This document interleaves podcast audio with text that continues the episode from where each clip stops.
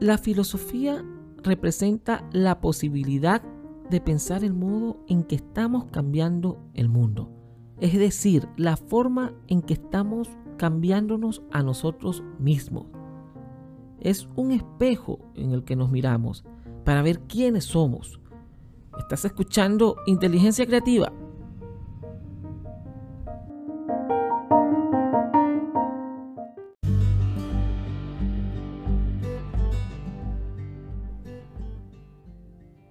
Y bienvenidos a Inteligencia Creativa, conducido por César Ferrer en esta temporada de Filosofía para Escuchar.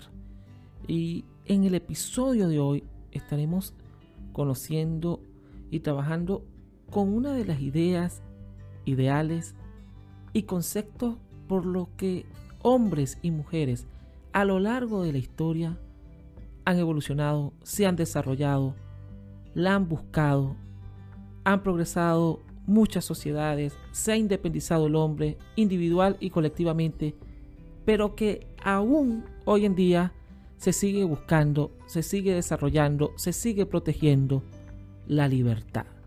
Y es entre los griegos, hace más de dos mil años, que tanto Platón como Sócrates y otros tantos empezaron a buscar la idea y a desarrollar el concepto clave de libertad. Y la libertad posee una serie de características. Una autodeterminación, una capacidad de elección, voluntad y ausencia de toda sumisión o esclavitud. O ese es uno de los baluartes de una verdadera libertad.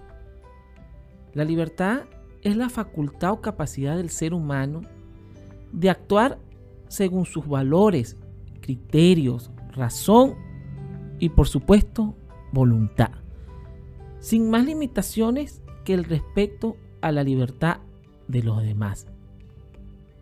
Hay libertad cuando las personas pueden obrar sin coacción y opresión por parte de otros sujetos, de otros individuos.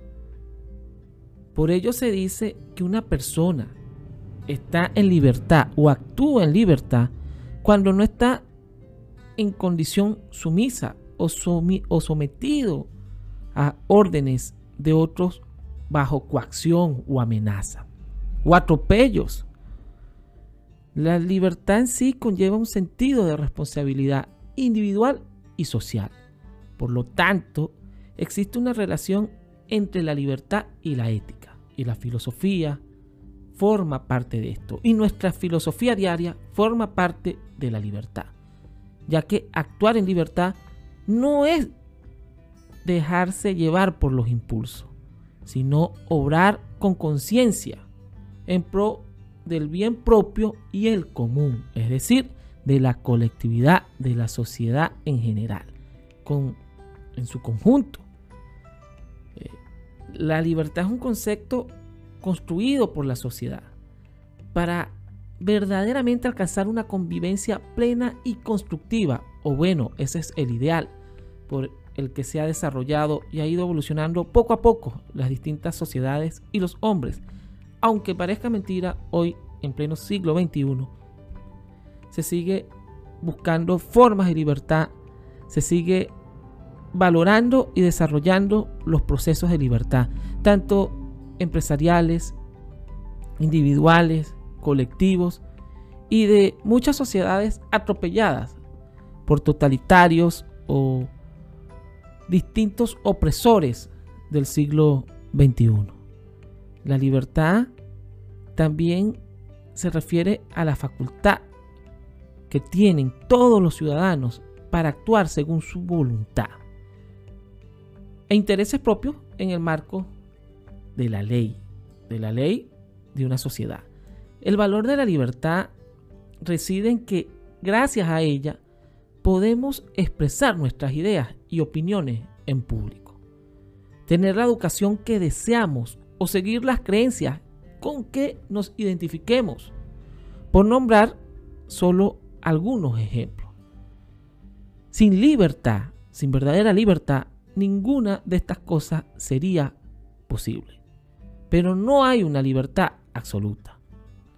Ejercemos la libertad teniendo siempre en cuenta otros valores también importantes para vivir en sociedad, como el respeto y la responsabilidad, vitales en el marco de una libertad. Es decir, nuestra libertad no puede pasar por encima de la libertad de los demás. Por eso, el respeto a las opiniones y creencias de las otras personas es fundamental a la hora de practicar nuestra libertad.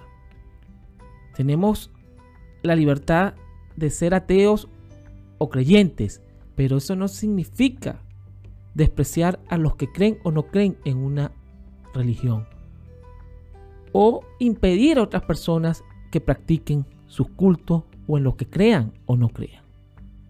Es decir, tenemos deberes y derechos y el respeto es fundamental en libertad. Tener libertad también implica usarla con responsabilidad. La libertad no consiste en hacer lo que nos apetezca, sino en elegir actos razonados y responsables frente a las consecuencias que tengan para nosotros y para los demás, obviamente. Una libertad sin responsabilidad es libertinaje. La, libertad posee diversas características, como la autodeterminación, la capacidad de elección, la voluntad, entre otras características importantes para ser practicada. Hay muchos tipos de libertad. Por ejemplo, la libertad de expresión, que es el derecho que poseen todos los hombres de expresar sus ideologías y opiniones en cualquiera de sus formas, mediante actos, palabras y manifestar sus pensamientos sin coacción de nadie, siempre en el marco del respeto. La libertad de opinión no es más que el derecho que posee el ser humano cuando disentimos o discutimos los puntos de vista que cada uno profese y respetar y aceptar las opiniones ajenas con las que yo no estoy de acuerdo. La libertad comienza en el proceso de respeto, de responsabilidad y de ética. Es uno de los baluartes importantes. La libertad de asociación. Es decir, cada individuo tiene derecho a agruparse. Esta tarea se lleva a cabo en diversas organizaciones, en instituciones, benéficas o no benéficas, en partidos políticos, en, en distintas agrupaciones en las que como sociedad nos podemos reunir. Libertad de culto, que se le otorga o se le debería otorgar a cada ser humano la posibilidad de escoger una religión o ninguna, si no desea, sin que esto lo vuelvo a repetir, signifique una presión ni una atadura de ningún tipo. Libertad de elección, que es esa capacidad que poseemos todos los seres humanos de tomar nuestras propias decisiones y de decidir sobre aquello que forma parte de nuestra vida privada y pública. Este derecho tiene que ser valorado y es vital y no debe ser jamás violentado. Libertad de movimiento, que es el derecho que tenemos todos los seres humanos o deberían respetar este derecho, y más en la actualidad, que es la posibilidad de circular dentro de los territorios donde vivimos, pero también fuera de ellos, en el marco de las leyes de cada país. La libertad académica, que es el derecho que tenemos todos este, para enseñar o debatir sobre diferentes temáticas, el derecho a realizar investigaciones, para luego mostrar los resultados, el derecho a elegir lo que deseamos o no estudiar.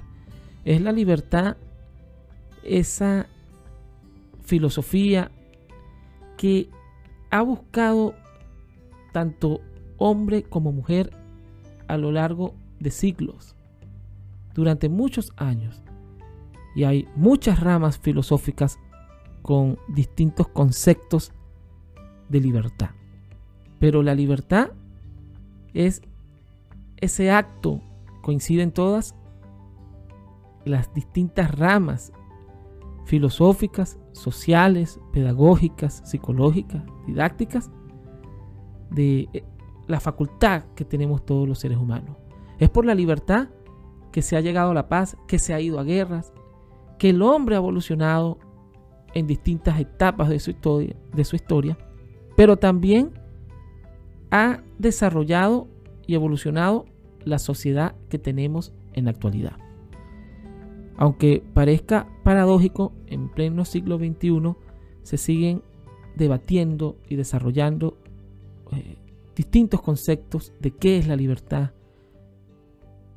En muchos pueblos que no las tienen, en muchas sociedades que no las tienen, o en muchos individuos que son cercenados, coaccionados, sometidos en su libertad, en sus libertades básicas, por decir algo, en muchas partes del mundo.